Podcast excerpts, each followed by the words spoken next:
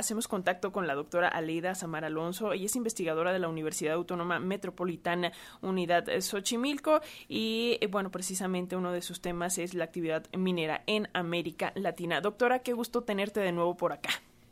Muchísimas gracias. Buenos días, Alexi y Francisco. Es un gusto estar por aquí con ustedes. Doctora, ¿nos escuchas? Sí, ¿me escuchan ahí ustedes? Claro que sí. Muy buen día, gracias. Pues de acuerdo con los legisladores, pues no hay prisa para analizar esta propuesta del presidente sobre ley minera, que como ya escuchábamos, pretende reducir el tiempo de las concesiones. Eh, ¿Piensas, doctora, que hay interés de por medio por este retraso en la discusión? ¿A qué se debe? Sí, yo creo que es muy importante como poner los puntos sobre la mesa, como bien preguntas, Francisco, yo creo que sí debe de haber bastantes intereses sobre la mesa. Ya sabíamos que esto podía pasar porque sabemos que justo la industria minera es muy importante, ¿no? Sobre todo, bueno, importante en el caso para pues los empresarios, ¿no? Que ellos tienen grandes ganancias y están viendo que pueden tener posibles pérdidas. Entonces creemos que por eso están pensando en que se retrase, pero yo creo que eh, es una oportunidad, ¿no? Muy grande para demostrar que pues somos capaces de ofrecer pruebas, ¿no? De todo lo negativo que ha tenido el sector en estos 30 años. O sea, a mí me parece que esta reforma en realidad es un reclamo social, comunitario, académico, científico, y bueno, desde 1992 que se reformó la ley, se implementó pues estas normas, ¿no? Que, han estado enfocadas específicamente para beneficiar al sector empresarial. Entonces creo que tendríamos que empujar mucho más para que se apruebe ahora. Es una gran oportunidad Creemos que es una gran iniciativa que viene del legislativo y además eh, hay tres dimensiones que de forma rápida podría comentar que ha afectado profundamente en estos 30 años, ¿no? En la cuestión ambiental, en los derechos de las comunidades indígenas y campesinas, en la transparencia y la rendición de cuentas. Entonces, esto se está poniendo sobre la mesa, pero sí nos preocupa que, que quieran dilatarla. ¿no? Eh, doctora, entonces, digamos, eh, el Parlamento abierto puede ser una oportunidad para eh, mejorar lo que hasta ahora se sabe de esta pues reforma a la ley minera, pero en concreto, ¿cuáles serían los puntos perfectibles, por así decirlo? Ok, yo creo que no es necesario ya en este momento que haya Parlamento abierto, porque porque justo buena parte de la iniciativa ha sido tomada de lo que dicen las comunidades, las comunidades rurales, indígenas, la gente que está en la lucha, que está en el territorio, que está al lado de los proyectos, y también lo que hemos comentado desde la colectiva Cambiemos la Ya, distintos académicos, organizaciones. Entonces, está bien armada la propuesta, ¿no? Claro, siempre tiene cosas que se pueden mejorar, pero está muy bien armada, entonces creemos que se podría votar de una vez en este periodo. Retrasarla nos puede llevar a lo que ha sucedido en otros momentos, por ejemplo, justo con la propuesta de áreas naturales protegidas también para prohibir la minería, pues lo que se hizo es que se votó en Cámara de Diputados y después se detuvo. En senadores quedó, digamos, congelada. Claro, esta no tendría que pasar por las dos, solamente por diputados, pero creemos que se podría llevar a cabo ahora, ¿no? Es un proyecto que, en pocas palabras, busca cambiar aspectos en la ley minera que han puesto en riesgo pues el bienestar de la población, también las finanzas públicas, el dominio justo de nuestro propio territorio, ¿no? Frente a las empresas. Entonces, los cambios más importantes que dice la ley es eliminar el carácter de preferencia de esta actividad, ¿no? que la ha puesto por encima de cualquier otra, incluyendo pues nuestra alimentación, nuestra vivienda, ¿no? Otro cambio importante es la disminución del tiempo de concesión, que antes podía ser de hasta 100 años y ahora se podría reducir a 30. Alcanza, es suficiente para que tengan un producto minero y para que saquen todo lo que quieran sacar. Y otro también que se habla es el intercambio de concesiones entre particulares, porque antes se hacía como si fueran tarjetas coleccionables, ¿no? Y otra de las cosas importantes también es dotar a las instituciones reguladoras de una capacidad de cancelar concesiones ante problemáticas graves, ¿no? como todos los desastres y accidentes que hemos visto en los últimos años, que ya los conocemos, ¿no? Pasta de Concho, Río Sonora, Bacanuchi, El Pinabete, etcétera, ¿no?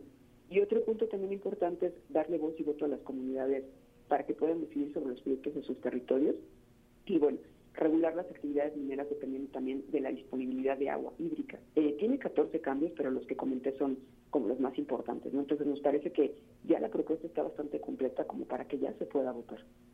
La cuestión también de la contaminación, ¿no, doctora? También la cuestión ya del agua, todo lo que significa la extracción, en fin, todo esto que está afectando a estas localidades y que a la larga nos está, bueno, ya ni a la larga, ya aquí lo tenemos encima, todas las afectaciones en general a la población en el país.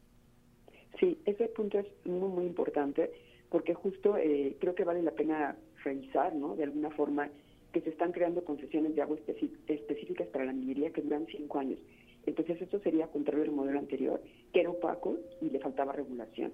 Entonces eh, creo que sería muy bueno si pasarla. También hay causales de revocación De igual forma, se está prohibiendo también la minería en áreas naturales protegidas, zócalos submarinos, ¿no? así también como la disposición de residuos en estos espacios.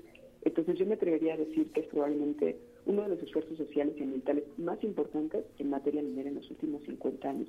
Entonces creo que sí se le tendría que dar bastante importancia. Ahora justo Francisco que comentaba lo del agua, pensemos eh, en Sonora, en Coahuila, en Zacatecas, que son estados que tienen un alto estrés hídrico, y entonces qué bueno que justo se esté bajando estos años y que además se ponga a discusión si va a haber o no en estos lugares proyectos, porque el agua es más importante para nuestra alimentación, para nuestro uso diario, que justo para extraer minería que finalmente ni siquiera se queda en nuestra nación, se exporta a otros países, nosotros no la usamos, o se queda justo también en las reservas de los bancos mundiales. Eh, doctora, eh, finalmente, eh, agradeciéndole mucho este tiempo para las audiencias de Radio Educación, yo quisiera que tocáramos el punto de las falacias, estos argumentos incorrectos, engañosos que han estado diciendo, pues justamente los mineros, ¿no? veíamos que el clúster minero de Chihuahua señalaba que, que ahora con esta reforma más de cinco mil estudiantes de minería se van a ver afectados porque ya no van a tener trabajo y entonces no tiene caso que estudien. Vaya, o sea, todo, todo este tipo de, de informaciones que están circulando en la red y también en periódicos locales. Eh, ¿Cómo lo ves? Mira, una excelente pregunta la que haces. Eh, justo, muchas gracias, Alexia. Nada más dos o tres datos. Uno de ellos, así muy importante, las eh, compañías mineras en los años anteriores no han pagado más del 0.50 ¿no? en impuestos. Y siempre tienen una devolución o erogaciones, o siempre buscan la forma de deducir ¿no? o evadir impuestos. Entonces, no aportan mucho a los impuestos a nivel nacional, como ellos lo comentan. Otro punto importante, ¿no? aportan menos del 1% al Producto Interno Bruto. Entonces ni siquiera llega al 1. Entonces esto también es importante para que cuando se habla de crecimiento, ¿no? Otro punto importante que también han estado diciendo y siempre lo han dicho es que generan muchos empleos, que es el punto que tú tocabas, Alexia, no generan más de 100.000 empleos. Hemos visto en otros en estos días que dicen que 400.000 empleos. Esos son empleos indirectos. El empleo realmente se genera en la parte de las ramas de extracción y beneficio y ahí no son más de 100.000. Y vale la pena también decir lo que ya comentaba Francisco, no muy atinadamente, los riesgos en salud. Bueno, genera 100.000 empleos, que es casi nada, ¿no? Pones a la gente a estudiar eso, supuestamente le das educación, genera 100.000 empleos, y están en riesgo.